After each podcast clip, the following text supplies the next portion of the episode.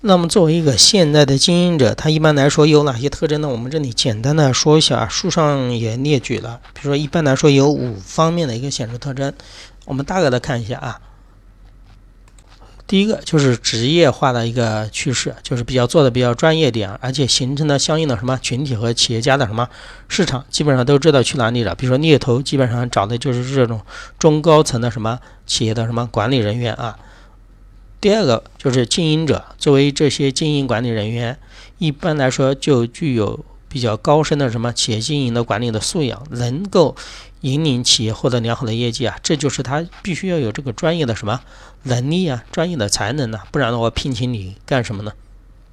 然后后面还有一个经营者必须具备一种什么样能力呢？协调沟通的能力。为什么经营者需要这具备这种能力呢？首先，他他处于这个位置当中啊。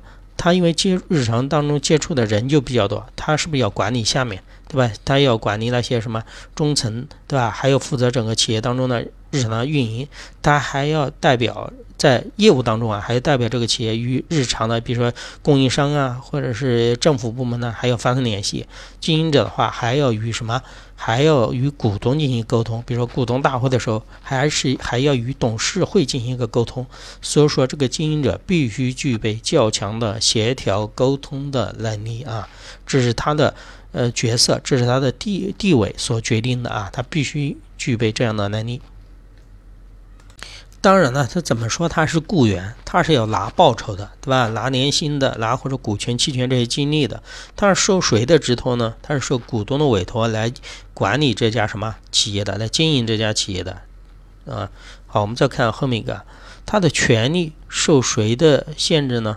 受董事会呀。对吧？我们说嘛，董事会是公司的这种法人的什么代表嘛？反正你日常的一些那个日常的管理，肯定要受到董事会的一些什么那个辖制啊。这在我们然后后面待会会说到董事会，说到股东大会，在说经营机构的时候，你们重点的去看一下它的职权或者责任啊。